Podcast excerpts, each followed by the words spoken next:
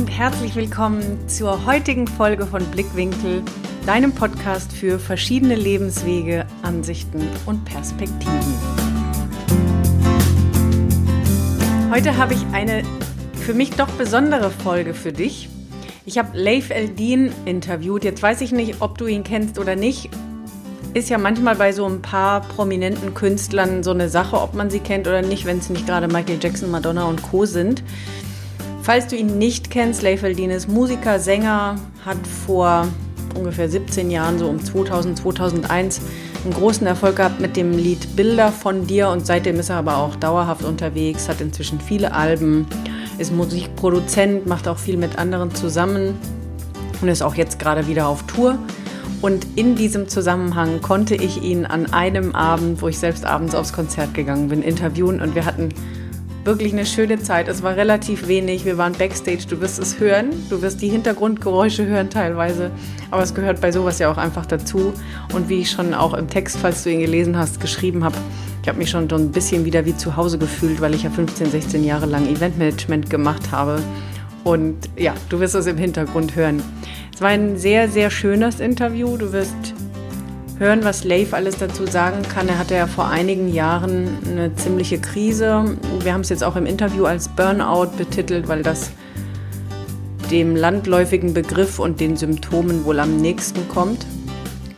Und da teilt er seine Erfahrungen auch sehr offen und ehrlich und was ihm da alles rausgeholfen hat, die Erkenntnisse, die er dadurch hatte und ja, ich habe noch so auf ein, zwei Songs, die mich selbst inspiriert haben in Bezug auf das Thema, habe ich ihm ein paar Fragen gestellt oder aber eben auch über seine zweite Leidenschaft, wie er überhaupt zur Musik kam, ganz am Anfang. Aber ich äh, werde dir natürlich jetzt nicht vom kompletten Interview erzählen. Ich wünsche dir unheimlich viel Spaß dabei und ich freue mich riesig über dein Feedback, über deine Kommentare. Teil die Folge gerne mit jemandem, der vielleicht eben auch vielleicht in einer tiefen Krise steckt Burnout-Ansätze hat oder drinsteckt oder eben auch einfach andere Fans von Leif Eldin, weil sie sich freuen, ihm zuzuhören. Es kann ja verschiedene Gründe haben. Hinterlass mir gerne eine Rezension bei iTunes. Und wir hören uns wie immer nach dem Interview nochmal kurz. Aber jetzt erstmal ganz viel Spaß beim Hören der Folge.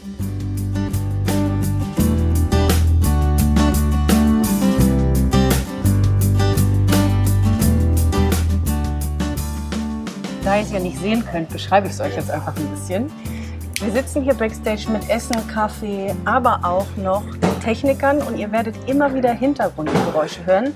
Wenn es zu laut wird, dann müssen wir umziehen, aber ansonsten lassen wir euch jetzt einfach mal an dieser Kulisse hier backstage äh, teilhaben. Ich weiß gar nicht, wie viele es von euch wissen, dass ich ja selbst 20 Jahre Eventmanagement gemacht habe und ich mich gerade so ein bisschen back to the roots äh, zu Hause fühle hier hinten dran. so, aber es geht heute nicht um mich, sondern es geht um meinen tollen Gast. Ich freue mich riesig, heute mit ihm hier zu sitzen, wenn wir auch nicht viel Zeit haben.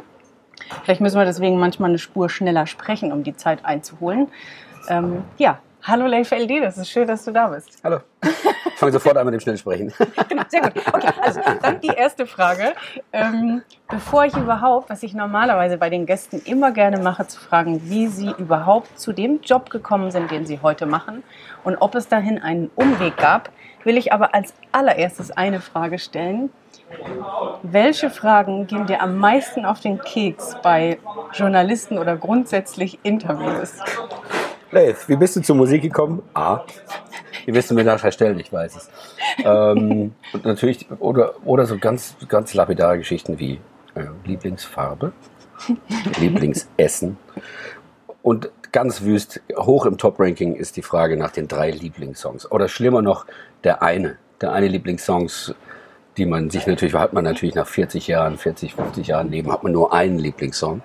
Also die, die finde ich schwierig, ansonsten bin ich allem sehr offen also ich meine, denen auch, aber es ist dann halt, dass ich immer denke, nicht schon wieder. Genau, und du brauchst jetzt auch nicht diplomatisch zu antworten, weil genau deswegen frage ich ja. Ne? Deswegen habe ich gesagt, welche Fragen am wenigsten. Und wie gut, dass ich nur eine einzige tatsächlich stellen wollte. Denn Die ich total nachvollziehen kann. Und ich persönlich, das muss ich jetzt auch vor dem Hörer, wenn du hier das hörst, gerade sagen, ich persönlich würde sie noch nicht mal ich für mich fragen. Mhm. Aber ich glaube, es ist einfach interessant, wenn man ein Interview von jemandem hört, den man in einem gewissen Kontext kennt. Ja der nicht dem 9-to-5-Normalo entspricht. Wie kam derjenige dazu? Verstehe ich. Und gab es denn, also wir müssen ja nicht zwingend die ganze Geschichte auspacken, aber um da einzusteigen, wann hast du denn gewusst, irgendwie, das ist mein Ding, da will ich lang gehen? Ob du es vielleicht gleich gemacht hast oder nicht, weiß ich selbst nicht, aber. Also, wenn du mich jetzt schon fragst, mache ich das in der Kurzversion Okay, tabellarisch.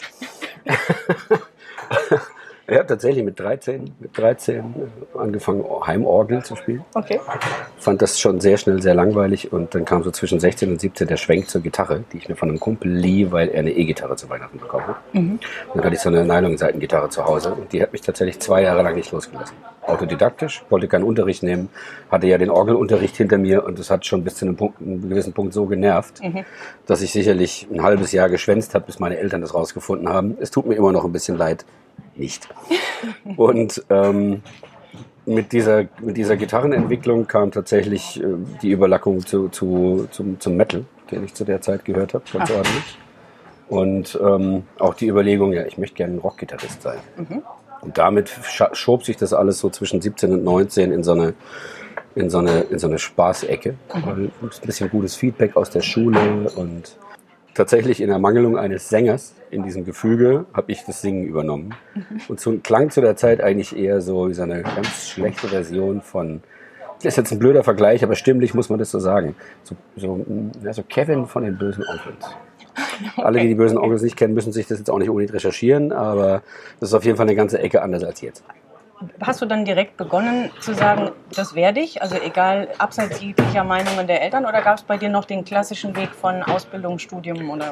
Selbstverständlich gab es den Klassiker. Mein, mein Vater ist, ist promovierter Maschinenbauer mit ganz entspanntem Zugang ans Leben. Trotzdem ist er Naturwissenschaftler. Ja. Und ähm, meine Mutter kann, sagen wir mal, die musikalische Ader eher nachvollziehen. Ja.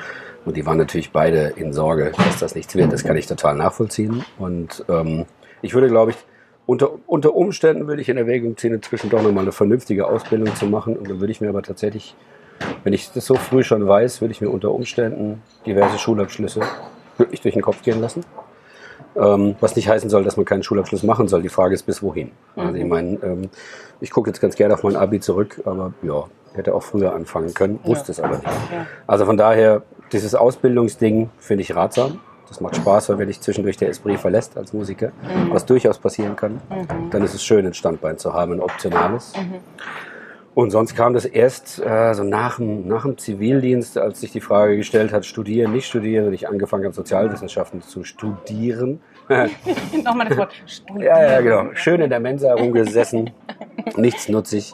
Und ähm, aufgrund des guten Feedbacks, was kam, auf die ganzen Veränderungen auch bei mir musikalisch, ich viel mehr Sänger als Gitarrist. Und ähm, dem Einstieg in eine Coverband, ich glaube 1993 oder so, hier aus der Region, TC Higgins, die gibt's glaube ich immer noch, die Jungs. Wenn sie nicht inzwischen schon alle am Krückstock gehen. Und ähm, daraufhin kam auch das erste Geld. Und das war, glaube ich, ein, ein wichtiger Punkt, zu wissen, okay, äh, es ist eine Grundlage da, auf der man zumindest mal leben kann, mit der ich mir was gestalten kann. Und das war schon so der, der Anfang von allem eigentlich. Was liebst du denn an deinem Job am meisten? Ich liebe an meinem Job am meisten, dass ich eine sehr große Freiheit bekomme dadurch. Ähm, weil ich im Prinzip alles, was ich tue, bringt was zurück.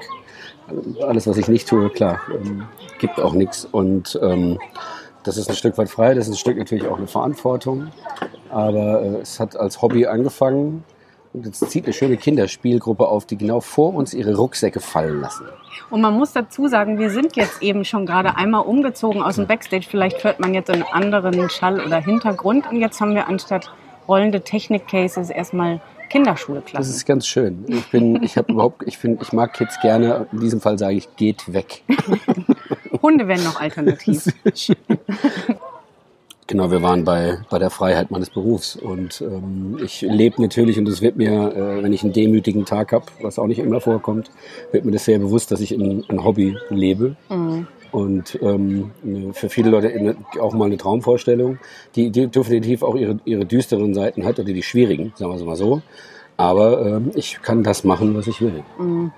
Und das, was du eben gerade gesagt hast, dieses Selbstständigsein und dann auch noch das zu machen, was man am liebsten macht, aber gleichzeitig, also das ist ja so ein bisschen Fluch und Segen, wo ich, wobei ich persönlich auch sage, eher Segen zugleich, wenn man das machen kann, was das aus dem Herz kommt, aber eben auch für jede Handlung selbst verantwortlich ist. Und das ist das, was du meinst. Ne? Also Richtig. man kann alles tun, was man will, aber gleichzeitig ist man nun mal eben auch für alles, was nicht läuft, was man nicht macht, was schief geht, auch genauso verantwortlich. Genau, Ja. ganz genau das. Und ich meine, es bringt, es bringt trotzdem, es bringt das, das allein schon, dieser Prozess bringt so viel Abwechslung mit sich. Also es bringt natürlich auch die Phasen mit sich, wo man das gerne loswerden möchte und äh, wo die Vorstellung, äh, was zu machen, was man gesagt bekommt, zu festen Zeiten mit klarem Einkommen, klaren Frei- und, und Arbeitszeiten schon sehr, sehr verlockend sein kann. Und die Momente werden eigentlich hauptsächlich dadurch, dadurch weggewischt, nicht weggewischt, sondern wieder in Frage gestellt, dass wenn der Beruf oder wenn der Beruf des Musikers sozusagen sein volles Potenzial entfaltet und dir Glücksmomente besorgt dadurch, dass du weißt, dass du was tust, für das du hart gekämpft hast, was natürlich auch immer wieder in Frage steht ähm, und was sich nicht von selbst tut. Ich glaube, so geht es ziemlich vielen Selbstständigen. Also ich glaube, nicht nur Musikern geht so, sondern jeder, der die Entscheidung getroffen hat, sich frei zu schaufeln von gewissen Vorstellungen, kommt da, glaube ich, hin. Definitiv. Weil du das gerade gesagt hast, mit dem, dass es doch schon das ein oder andere Mal sehr verlockend war oder drüber nachgedacht mit ähm, einer Anstellung. War das bei dir irgendwann mal ein Thema? Weil die meisten, inklusive mir, kommen ja vor der Selbstständigkeit oft aus einer Anstellung. Das heißt, die Ja. haben das hinter sich und sagen jetzt, ne, Ja. dann jetzt mache ich mich selbstständig. Und ähm, jetzt ist die Frage, hast du das tatsächlich irgendwann mal gehabt für dich zu sagen, da ist eine Option, soll ich es wirklich machen oder gab es die so nicht, nur die Gedanken so? Ich habe das auch, ich möchte das von dir aufgenommene Leck mich am Arsch gerne wieder aufnehmen, ähm, weil das ist ja dann im Prinzip zwischendurch das Gefühl, dass du da sitzt und denkst, ja, wisst ihr was, ihr könnt mich alle mal, ich habe keinen Bock mehr. Ja. Ähm, äh, zum Beispiel festzustellen, dass ich in diesem ganzen Freischaufelprozess mir trotzdem eine Ebene äh, erschaffen habe, die es zu bedienen gilt. Also der Faktor Dienstleistung und Zielgruppen, ähm, Affinität, der ist ja durchaus gegeben. Den kann man auch nicht wegdiskutieren, den kann man sich nicht wegwünschen. Ja. Und äh, das festzustellen, das bringt einen schon runter. Das hat mich das eine oder andere Mal runtergebracht zwischendurch. Und ich hätte gern zwischendurch eine Physiotherapeutenausbildung gehabt, als ja. Beispiel. Ja. das finde ich, ich finde es einen ganz entspannten, äh, ganz spannenden Beruf, weil Absolut. der wahnsinnig zeitlos ist. Äh, gerade unfassbar angesagt und gibt dir auch die Möglichkeit zu sagen, weißt du was, ich ziehe jetzt nach Neuseeland als Beispiel und gucke, ob ich da vielleicht Fuß fassen kann und bin nicht so gebunden. Und das gibt die Musik, gibt es auch her, aber auf einer viel wackeligeren Basis. Und die Überlegung hatte ich das eine oder andere Mal.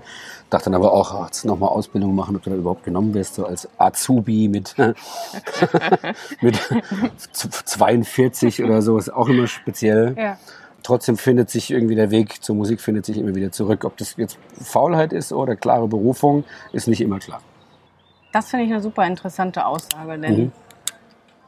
Wenn man dich so, das Einzige, was man verfolgen kann, ist das, was in den Medien passiert, aber spüren kann man ja trotzdem auch zwischen den Zeilen und durch die Musik, dann würde ich denken, dass die Musik genau das ist, was du tun willst und nicht Faulheit, das weiter zu tun, aber immer wieder, also man hört es jetzt ja nur indirekt raus und jeder weiß zumindest durch die Medien, dass du mindestens ein nicht so schönes Tal hattest. Mhm.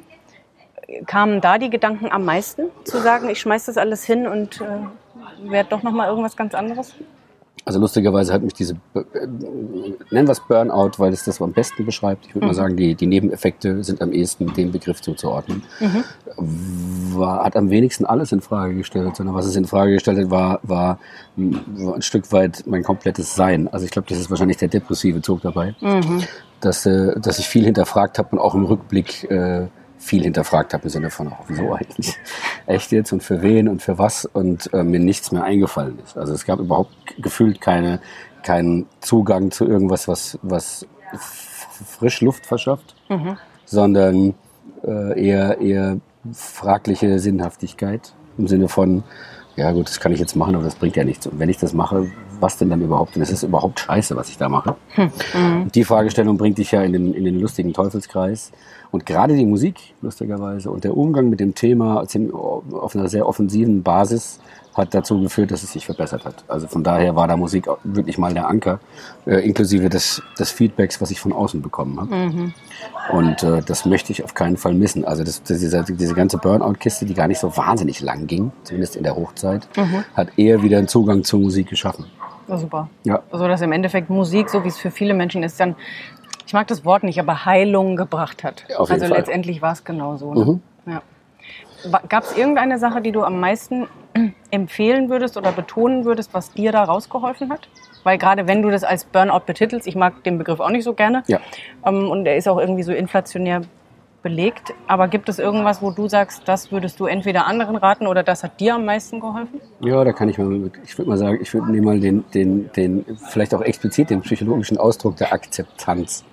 Ganz spannendes Thema. Äh, Akzeptanz und Auseinandersetzung mit den eigenen Bedürfnissen ist doch schon ganz spannend an der Stelle. Und ähm, zu akzeptieren, dass was nicht stimmt und dass man das körperlich nicht heilen kann, sondern dass man ähm, dass man sich damit auseinandersetzen muss. Ich rede nicht gern von mir selbst in der dritten Person. Ich versuche das schon ewig zu vermeiden. äh, bin ja mit dem Coachtum das eine oder andere Mal in Berührung gekommen. ähm, das ist, glaube ich, der erste Schritt. Und ähm, die, die, sagen wir mal, soweit es einem möglich ist und, und angenehm die öffentliche Darstellung der eigenen Problematik, der eigenen Schwäche und das sich auffangen lassen von außen, das war letzten Endes die, die Tinktur, die das Ganze die das Ganze wieder, wieder, wieder heile machte, sozusagen. Und das kann ich nur empfehlen. Das ist natürlich ein Schritt, der ist nicht, der ist vielen Leuten nicht angenehm und liegt vielen Leuten nicht im Blut, aber nur so hat sich's gelöst. Da waren auch noch Therapiegespräche dabei, die das Ganze unterstützt haben. Aber auch das ist ja an sich öffnen. Also ich glaube, den ersten genau. Schritt muss man auf jeden Fall selbst machen. Und wenn man es nur anerkennt und anderen Leuten mal zuhört, Ja. was die so, wie sie einen so sehen und wie sie einen spüren, dann passiert schon was. Und das ist schön, weil viele Hörer des Podcasts beschäftigen sich unter anderem auch mit so Sachen wie Persönlichkeitsentwicklung oder sind teilweise sogar vielleicht auch selbst, äh, selbstständig und so. Und der, der es nicht ist, der überlegt es manchmal, weil es irgendwie viele Menschen in Veränderungsprozessen sind. Und das, was du jetzt gerade sagtest, finde ich interessant, dieses sich verletzlich zeigen. Und egal wen oder was man verfolgt, ganz, ganz, ganz oft ist das der Knoten, wo nochmal ein enormer Shift oder Erfolg oder irgendwas passiert ist. Das ist die größte Angst, die man hat, sich zu zeigen. Und gleichzeitig merkt man plötzlich, wie man aufgefangen wird, das, was du jetzt beschreibst. Ja. Ne? ja. Definitiv. Du hast in deinem einen Song äh, Feuer, Mhm. dieses Da brennt ein Feuer in mir, geht es um das Thema Veränderung. Und ich glaube, da können doch ganz viele Menschen mitsprechen, dass sie, und gerade wenn ich jetzt an mich und meine Arbeit denke, so zwischen 30 und 45 ist zwar weit gegriffen, aber oft passiert es genau in diesen Jahren, dass man merkt, irgendwas ist verrutscht, irgendwas passt nicht, irgendwas habe ich lang zu, zu lange zugedeckelt, ich habe darauf keinen Bock mehr, irgendwas muss anders sein. Und irgendwas ist in mir, aber ich weiß noch nicht, wie es rauskommt. Und du singst davon. Und es ist ja auch in dem Album, wo du mitunter Stories von Fans ähm, einbezogen hast. Aber wie oft hast du das für dich selbst gespürt? Dieses, da brennt ein Feuer und da muss ich was ändern? Ähm, andauernd, nach wie vor. Nach wie vor spüre ich das und der Song ist definitiv keine Hymne aufs äh, Können, sondern eine Hymne, ein Appell an mich selbst eigentlich, Ah ja, weil mhm. ähm, in der größten Freiheit finden sich ja Inseln, äh, an denen man andocken kann, um sich ein bisschen einzuordnen in seiner eigenen Welt und die zu verlassen ist kein bisschen einfacher, zumindest für mich, kein bisschen einfacher als äh, bei vielen Leuten auch. Und ähm, sich dann wieder immer wieder den Mut zuzusprechen und die eine Chance für Veränderung einzuräumen, ist, ist, ist tatsächlich eine Herausforderung. Ja. Wie? ja, bitte. Nein, ich habe bö- böse zu dem rollerfahrenden Kind geschaut, aber ich hab, äh, es hat nichts geholfen. Aber äh, alles kein Vergleich gegen die rollenden Kisten. Genau. Ähm, weil du das so sagst, das ist super schön. Hast du irgendwie für dich so ein, inzwischen nach so ein paar Jahren Erfahrung einen Ansatz, wenn du merkst, da brennt ein Feuer und ich brauche Veränderung, dass du vielleicht auch nicht mehr so lange brauchst oder du weißt, wie du Sachen angehst? Hast du da irgendwas für dich entdeckt, wie du schneller ins Verändern und Handeln kommst? Äh, nein. Ähm, eine Lösung habe ich noch nicht. Es ist tatsächlich so, dass ich habe Lösungsansätze. Also sei es jetzt mit äh, einem strukturierteren Tagesablauf. Also strukturierterer Tagesablauf war natürlich äh, ein gutes Werkzeug, um, um jede Form von, von Krisenbewältigung irgendwie zu starten. Einfach zu wissen, okay, äh, der ganzen Freiheit zum Trotz gibt es einfach Dinge, die klar sein müssen. Und wenn man die freischaufelt und sich dann auch klar Freiheit verordnet oder Freizeit, dann äh, macht das total Sinn. Ähm, es ist nach wie vor so, dass, dass ich immer wieder an den Punkt komme, wo ich Entscheidungen so lange aufschiebe, bis ich an der berühmten T-Kreuzung stehe. Und es geht nur rechts oder links.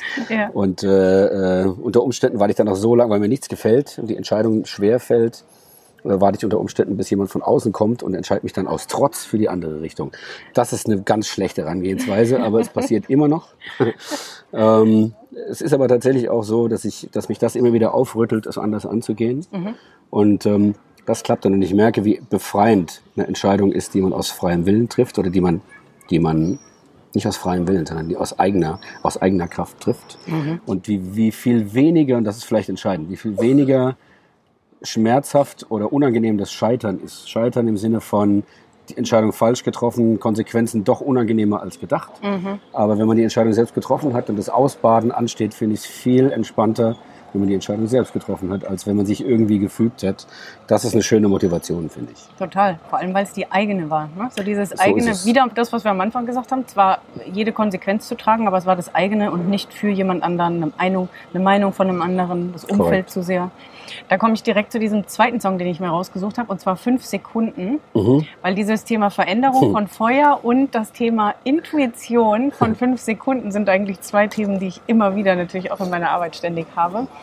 Wie gut funktioniert denn die Intuition bei dir? Also man muss kurz sagen, bei fünf Sekunden geht es eben um diese Entscheidungen, die man trifft und dass es eigentlich ja immer um diese ersten Sekunden geht, die die Intuition ist. Das habe ich immer mit Kunden, dieses Intuition trainieren und drauf hören, was einem diese Intuition sagt und das ein paar Sekunden später fängt schon wieder der Kopf an, der einen versucht, in die Komfortzone zurückzuholen. Wie viel Intuition, wie gut funktioniert die bei dir? Meine Intuition funktioniert hervorragend. Äh, leider funktionieren auch die Filter meiner Intuition hervorragend. Also ich würde das, ich, ich unterschreibe das. Wenn man sich mit dem Hirn auseinandersetzt, dann weiß man ja irgendwann, spätestens dann weiß man, wie schnell das Ding funktioniert mhm. und äh, äh, wie viel gelernte Wege sowieso gegangen werden und wie viel Freiheit das Hirn hat im Vergleich zum Verstand. Schwierig zu verstehen, das Bild, glaube ich, aber ähm, das Hirn macht einfach und äh, der Verstand filtert da mal schön. Also letzten Endes, ich spüre das schon ziemlich klar, dass, dass dieser Prozess immer losgeht. Äh, eine Entscheidung kommt auf, ist klar da und ähm, gerne mal führt, führen diverse Zweifel, Bedenken ähm, oder einfach Wahrnehmungsverzerrungen dazu, dass ich sehr unspontan reagiere mhm. und viel abwäge. Das ist, glaube ich, auch, also ich habe schon auch festgestellt, in meinem Umfeld sind viele Leute sehr, sehr höflich erzogen worden. Das mhm. äh, geht mir genauso. Mhm. Ist bei allen, sind alle als zurückhaltend zu bezeichnen, was den Faktor Intuition angeht. Das löst sich jetzt mit dem Alter tatsächlich um mich rum, löst sich das ein bisschen auf, weil viele Leute gefühlt ab der Lebensmitte, also mhm. alle, die das mit 30 haben, freut euch auf die Lebensmitte, es wird nicht besser. alle, die auf, ausbrechen wollen aus diesem, aus diesem eigenen Gefängnis, äh, fangen irgendwann damit an. Gerne auch mal sehr holprig. Bei, bei mir ist das auch immer noch so, mhm. dass ich ab und zu dann Entscheidungen intuitiv treffe und das dann mit, mit der Brechstange durchsetze, okay. äh, um festzustellen, da ging es jetzt nur darum, es immer halt eben zu machen damit es gemacht worden ist und ich sagen kann, oh, ich habe das aber selber entschieden. Ja. Äh, wenn das dann schief geht, ertappt man sich bei eigener Blödheit. Äh, aber auch aber das ist gut. Eigene, ja, ne? das genau. ist schon gut und man lernt ja davon und von daher Intuition klappt, lässt sich, glaube ich, nicht abstellen. Das ist schön. Das ist total geil, nur es ist viel, viel wichtiger, dass, und ich glaube, da wir uns alle an die Nase greifen, jeder darf noch mehr trainieren, der Intuition Raum zu geben, denn die ja. hat einfach recht. Und wenn wir manchmal sehen, dass wir jahrzehntelang sie unterdrücken und es kommt immer, immer, immer wieder hoch. Definitiv. Ja, es ist ja, es geht ja schon dabei los, dass du, äh, selbst wenn man sich mit seiner eigenen Psyche auseinandersetzt und dann so ein Begriff kommt wie das innere Kind als Beispiel, mhm spätestens dann gehen bei, bei 80 Prozent der Leute, die ich kenne, die Räucherstäbchen an. Richtig, genau. Ja. Ähm, und die Yoga-Sitzung, aber die eher die, die spirituelle als die, ja. die, die, körperliche. Ja. Und das ist natürlich ein schwieriger Punkt. Man das zuzulassen ist spannend, weil wenn man das zulässt, ist man ja noch lang keinen Schritt weiter. Doch, man ist einen Schritt weiter, aber man ist noch lang nicht am Ziel. Von daher, ich kann das nur empfehlen. Ich beug mich immer, man muss sich vorstellen, ich beug mich immer zum Laptop vor, wenn ich was deutlicher sagen will. Dabei hängt das Mikrofon an meinem Shirt. Aber es sieht schön aus. Ja, wir können es so, ja euch nicht zeigen, Hallo weil wir Laptop. keine Videos sehr schön. Gibt es neben der Musik eine zweite Leidenschaft von dir? Ähm, auch wenn ich sie jetzt sehr, sehr stiefmütterlich behandelt habe, die letzten zwei Jahre, ist das Motorradfahren tatsächlich ist ein also sehr spät zu mir gekommenes Hobby, mhm. was mir ein Stück ein ähnliches Freiheitsgefühl vermittelt. Mhm. Und das mhm. ist original dieser ganze Easy Rider, ihr könnt mich alle mal Faktor, der ja. da eine Rolle spielt.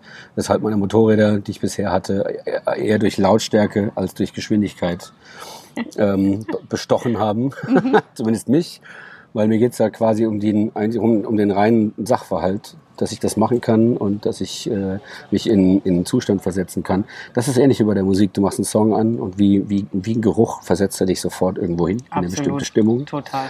Und das Motorradfahren macht das bei mir eigentlich auch. Also bis ich, bis ich mich dann ab und zu überwunden habe an schwierigen Tagen, dauert es. Sobald, sobald ich losfahre, ist alles erledigt. Alles. Ich habe äh, zu meiner Fahrschulzeit äh, ich musste abbrechen, meinen Motorradführerschein mit 21, weil ich keine Kohle hatte. Mhm. Also habe schwer gelitten. Ich habe angefangen, mhm. äh, erste Theoriestunde noch, keine Praxisstunde.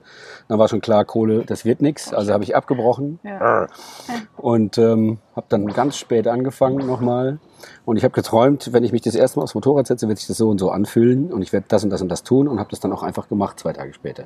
Das fasziniert mich immer noch. Es war genau so wie im Traum. Sehr cool. Mhm. Und es hat auch einfach genauso funktioniert. Das ist vielleicht das Schöne dabei. Und deswegen versetzt mich das immer wieder ganz schnell in einen Zustand, der sehr glücklich macht. Sehr, sehr cool. Das ist ein bisschen Manifestation, oder? Du hast ja. es dir halt schon früh genug manifestiert und irgendwann musste es auch so kommen. Ist nur noch bei den anderen Sachen so laufen. auch das darf man ja noch üben. Da sind ja, noch ein paar stimmt. Jahrzehnte vor dir. Das. Ähm, du hast jetzt aber gesagt, stiefmütterlich behandelt. Woran liegt es? Also gerade, ich meine, das haben wir alle, dass es Dinge gibt, die wir so gerne machen, aber irgendwie kaum tun. Gerade weil wir es jetzt von Intuition und glücklich ne, und schöne zweite mhm. Leidenschaft. Warum so selten? Weil zwischendurch, äh, wenn das, wenn das Leben so ein bisschen holpert, dann vergisst man ja gerne mal die, die echten Freizeiten, also die, die Erholungsphasen. Ich glaube, wenn man, wenn man das Gefühl hat, äh, an vielen Stellen gleichzeitig parat oder, oder auch präsent sein zu müssen, dann also habe ich die Feststellung gemacht, dass es sich so ein bisschen verselbstständigt. Du versucht an vielen Stellen vielen Dingen gerecht zu werden und Genüge mhm. zu sein, mhm. äh, um dann einfach mich mal wieder komplett zu vergessen. Das war nach dieser Burnout-Phase eigentlich was, wo ich nicht mehr hin wollte. Mhm. Ist aber dann wieder passiert. Das Ganze in einem viel entspannteren Rahmen tatsächlich. Mhm. Aber es ist trotzdem passiert. Und man muss ja schon sagen, also wenn es dann nur das Hobby ist, in Anführungsstrichen, was für eine Zeit lang verschwindet, finde ich es noch okay. Und ich hatte das auch immer auf dem Schirm, habe aber auch selber festgestellt, dass ich das immer auch schön geschoben habe. Immer gesagt, ah, komm, nächste Woche wäre schon eine Chance, wäre gut. Und äh, einzig und allein eigentlich der Deal mit einem Kumpel, dass er mein Motorrad kriegt, wenn ich, äh, ich mir fehlt noch, mir fehlt gerade TÜV. Ah, jetzt okay. aktuell. Ja. Wenn ich das bis Oktober nicht geregelt habe, muss ich es ihm verkaufen. Ich, dann hat sich das erledigt und äh, der Deal steht für mich, weil ich Wetten ernst nehme oder sozusagen solche Deals. Ja. Und von daher äh, habe ich mir jetzt selber ein Ziel gesetzt und das ist das, was es reisen wird am Ende des Tages. Das klingt gut. Das heißt, wir mhm. werden dich vor Oktober, irgendwann wirst du auf dem Motorrad zu sehen ja, sein. Sehr gut. Das ist nicht mehr so arg lang. du hast vorhin davon gesprochen, dass du tägliche Routinen in deinen Tag gebracht hast. Mhm. Und auch das ist ja gerade für Selbstständige immer so ein Thema. Wie kriegt man Struktur in den Tag, obwohl man ja so selbstbestimmt und freiheitsliebend durch die Gegend läuft? Was ist für dich am Tag unverhandelbar? Also immer noch, jeden Tag gibt es irgendwas, vielleicht außer dem Kaffee und der Zigarette, aber gibt es noch irgendwas, wo du sagst, das brauche ich jeden Tag, dass es mir gut geht, dass ich motiviert bin, dass ich Energie habe, dass ich in den Flow komme, irgendwas? Nee, täglich nicht, mhm. aber äh, ich band kleinen, kleinen, ordentliche Bandscheibenvorwölbung vor sechs Jahren oder so. Mhm. Und die hat mich gezwungen, ein Sportprogramm aufzunehmen. Und das ist äh, ein bisschen Dreh- und Angelpunkt tatsächlich meines Tagesablaufs, mhm. weil es nicht täglich passiert, nicht mehr inzwischen, aber ganz regelmäßig. Und das ist eine der wenigen Sachen, die ich gar nicht schiebe, weil mein Körper auch dann Beschwerde einlegt mhm. und sagt, hier, Pieks, nö. Mhm. Und ähm, sagen wir mal so, ich habe ihn kom komplett, habe ich ihn noch nicht festgezogen, meinen Tagesablauf, weil ich kein Frühstöcker bin, aber ähm, es gibt um das Sport und das, das Genussprogramm rankt sich eigentlich das meiste. Also Essen mhm. ist bei mir in der Familie sehr groß geschrieben. Sehr gut. Und ähm, das reicht von der natürlich von der Mahlzeit im Stehen, von der eher unangenehmen schon bis zum so jetzt wird irgendwie gekocht, mhm. entspannt mhm. und mhm. dann muss sich Zeit genommen werden, es muss abgefeiert werden. Das ist schon das sind schon so in Kombination mit, dem, mit, der, mit der Sportgeschichte und jetzt in, zum Beispiel in der Phase wie jetzt, in der ich in, in einem, an einem neuen Album arbeite, mhm. gibt es auch ziemlich klare Arbeitsphasen. Mhm. alles andere packe ich drumherum und das funktioniert eigentlich ziemlich gut. Es könnte noch strukturierter sein, aber da ist äh, noch, glaube ich, zu viel trotziges Teenagertum in mir. Wenn du von Essen sprichst und Kochen, kochst du selbst gerne? Ja, ich koche selbst sehr gerne lass mich gern bekochen, koch mhm. gerne. Wenn man mit mir zusammen kocht, äh, kann ich schon mal auch rummeckern oder so ähm, Dinge nicht abgeben. Im Sinne von, ah, schneid das so, nicht so. Ertappt mich dabei, aber äh, ich empfinde doch das, das gemeinsame Essen und auch das gemeinsame Zubereiten als eine super schöne Zeit. Also das ist tatsächlich eine schöne Sache, aber ich gebe dir völlig recht. Ähm, das mache ich manchmal. Es gibt so selten, dass ich irgendwie in Küchen mit zwei, drei, vier Leuten stehe und dann ne, ja. der, kriegt der eine die Aufgabe, der andere die. Und dann habe ich es aber tatsächlich, habe ich das so in mir, dass ich dann auch den Hausherren hm. frage, wie hättest du denn gerne die Tomate geschnitten? Ja. Weil ich mir immer denke, wer weiß, wenn du das jetzt einfach schneidest, nachher passt es demjenigen nicht. Ja. Was ist genau dieses Beispiel? Ja. Das, ist ein, ist ein Klassiker und ich äh, merke merk dann auch ab und zu, dass ich, wenn ich selber derjenige bin, der gefragt wird, denke ich auch, jetzt schneid doch, wie du willst. Ja, ja, ja. Und äh, ich frage aber auch, wenn jemand mir diese Aufgabe gibt, frage ich auch gerne mal nach. Das, äh, bin dabei, mir das abzugewöhnen. Okay. Weil entweder sagt mir derjenige gleich, wie er es haben will, oder er lässt mich das machen. Ich bin ja alt genug, ich kriege schon eine Tomate geschnitten. Gibt es irgendwas, was du speziell, also super gerne kochst? Oder hat da jetzt tatsächlich vielleicht die Nationalität auch irgendeinen Einfluss beim leidenschaftlichen Kochen? Oder ist es ganz gemischt? Es mm, ist ganz gemischt. Es gibt so ein paar arabische Sachen, die Spaß machen, die auch in der Version, äh, die ich selber zusammengebaut habe, etwas unaufwendiger sind. Die Araber nehmen sich schon sehr viel Zeit zum Kochen teilweise. Und sonst sind die Italiener sind schon weit, im, weit vorne. Ganz, ganz weit vorne, weil es ist so schön einfach und so lecker. Und schnell. Ja. Thema Selbstvertrauen, auch das kommt mir immer wieder unter. Und gerade speziell bei Musikern und Künstlern ist das ja so ein ganz spezielles. Oft herrscht da ein kleiner Mangel. Also dieses ganze Thema nicht gut genug sein, ist das gewünscht, was ich will, bin ich gut genug mit dem, was ich tue, obwohl ich mein Herzensding tue. Hast du damit des Öfteren gestrauchelt? Was ist das für dich so dieses Thema? Ja, habe ich. Habe ich, tue ich auch immer noch. Äh, als ich für mich herausgefunden habe, dass der Weg zu sich selbst ein sehr, sehr wichtiger ist und ähm, dass, der, dass der gut und eigentlich schnell beschritten werden sollte, wenn man das festgestellt hat, äh, ist mir klar geworden, an wie vielen Stellen ich äh, gerne zurückziehe aufgrund von eigenen Wertvorstellungen. Mhm. Und es ist immer so schwierig, mit dem Thema selbst umzugehen, weil der, der Zugang von außen zum Beispiel, also äh, abgesehen von den Leuten, die es schaffen, sich selbst von außen zu betrachten, gut, mhm.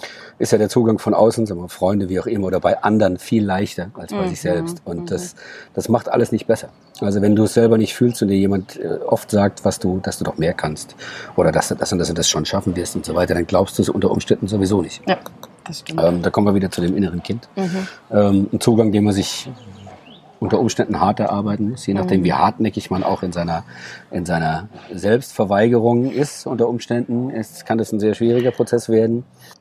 Das Schöne ist, dass, dass äh, die Musik ja zum Beispiel, der öffentlich, die öffentliche Darstellung mhm. ist ein ganz guter, ist ein ganz guter Neben, Nebenschauplatz, um ja. das ein bisschen auszulagern, weil das ist nicht nur die Bestätigung, die man sich holt, was ein ganz klares Bedürfnis ist, das ganz viele Menschen haben, mhm.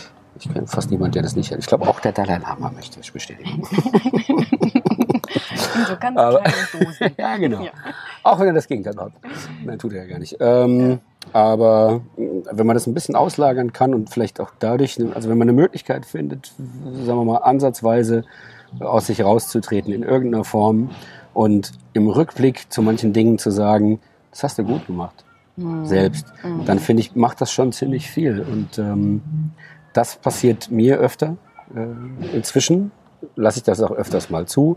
Und trotzdem gibt es immer noch Stellen zum Hadern. Also äh, ich arbeite da immer noch aktiv dran, ähm, weil ich die Schnauze auch voll habe davon. Es ist einfach ein Zustand, der, der das Leben nicht verbessert und einen doch ganz ordentlich aufhalten kann, auch wenn man damit wunderbar leben kann bis an sein Lebensende in der Theorie. Mhm, mhm. Aber es ist viel schöner, wenn man, wenn man das los wird und wenn man guten Zugang zu sich selbst hat und dadurch sein Selbstvertrauen wirklich zu schätzen lernt. Und oft ist es ja tatsächlich so, dass viele, also wir kriegen das so schön abtrainiert, uns um uns zu kümmern, unsere ja. Bedürfnisse wahrzunehmen, auch mal für die Meinungen einzustehen. Und somit kommt man so groß in diesen Mangel des Selbstvertrauens und zu sagen, ich mag mich, ich bin gut so, wie ich bin, mhm. ich kann was, weil es dann ganz schnell ja in dieses egoistisch, überhebliche umswitcht in der Gesellschaft und genau das wir irgendwie eine völlig falsche Balance gekriegt haben in der Gesellschaft, mhm. um nicht einfach sagen zu können, nee, das, was ich mache, ist echt gut.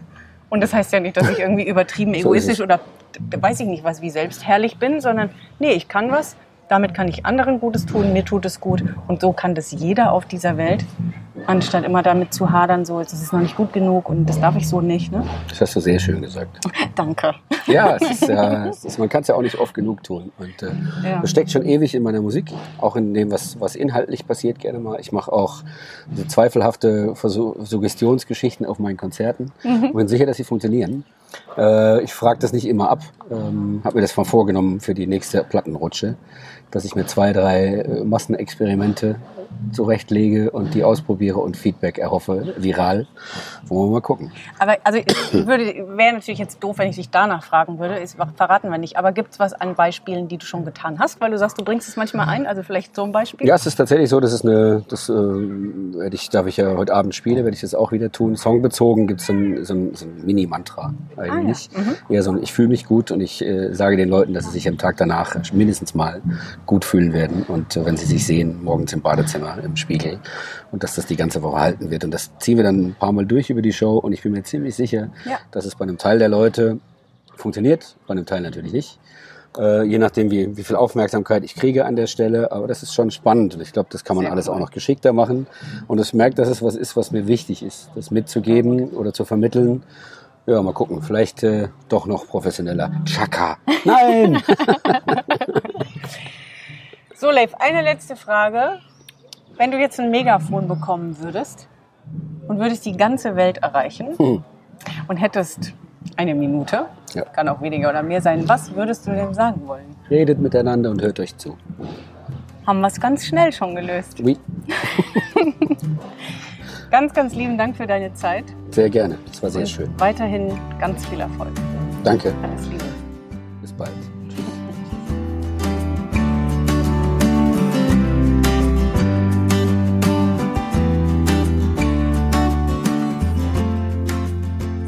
Da sind wir wieder. Ich hoffe und wünsche mir, dass du es genauso genießen konntest wie ich während dem Interview und dass du dir auch ein paar von Leifs Empfehlungen und Erkenntnissen mitnehmen konntest für dich. Entweder weil du selbst gerade in entsprechender Phase steckst oder in einer Veränderung oder vielleicht auch gerade in so einer kleinen Sinnkrise. Ich glaube, da war so einiges dabei, was man sich mitnehmen konnte. Und wenn du das Gefühl hast, du brauchst jemanden, der da an deiner Seite mit ist, entweder das richtige Umfeld oder ein richtiger Ansprechpartner, buch dir gerne ein Orientierungsgespräch bei mir und lass uns sprechen, was bei dir gerade los ist und wo du hin willst. Ich helfe Menschen ja immer wieder dabei zu schauen, wer ist man eigentlich wirklich, was hat man für Bedürfnisse, das, was wir eben auch ähm, im Interview mit Leif gesagt haben, ganz wichtig, sich um seine Bedürfnisse zu kümmern und mal hinzuschauen, was habe ich eigentlich für welche, welche habe ich schon immer unterdrückt. Und gerade wenn man in so einer Veränderungsphase steckt und immer wieder merkt, wie unzufrieden man mit manchen Dingen im Leben ist, ist es umso wichtiger, da mal hinzuschauen, wo eigentlich der Kern ist. Vielleicht weißt du ja auch schon, wo du hin willst und weißt nur noch nicht so richtig, wie du es anpacken willst oder musst oder was der erste Schritt sein muss. Dann würde ich mich riesig freuen, von dir zu hören. Entweder du buchst dir ein Orientierungsgespräch bei mir und alternativ startet bei mir Ende Oktober auch mein Mastermind- und Gruppencoaching-Programm. Das sind dann vier exklusive Teilnehmer, die Mastermind- und Gruppencoaching miteinander vereinen können. Das heißt also mich als Coach plus zusätzlich die Mastermind-Gruppe. Und das ist enorm wichtig, das richtige Umfeld zu haben, in der einfach in dem keine Bewertung stattfindet, sondern nur gegenseitige Ermutigung und Unterstützung. Ende Oktober geht es los mit einem Workshop-Wochenende in der Pfalz und danach vier Monate miteinander. Also wenn dich das interessiert, dann schau auf meiner Website nach. Es findest du unter Coaching und dann kannst du dich bewerben. Die Bewerbungstore sind offen und ich freue mich von dir zu lesen. Ansonsten freue ich mich natürlich wie immer auf nächste Woche bei der nächsten Folge von Blickwinkel deinem Podcast für verschiedene Lebenswege, Ansichten und Perspektiven. Mach's gut und pass auf dich auf.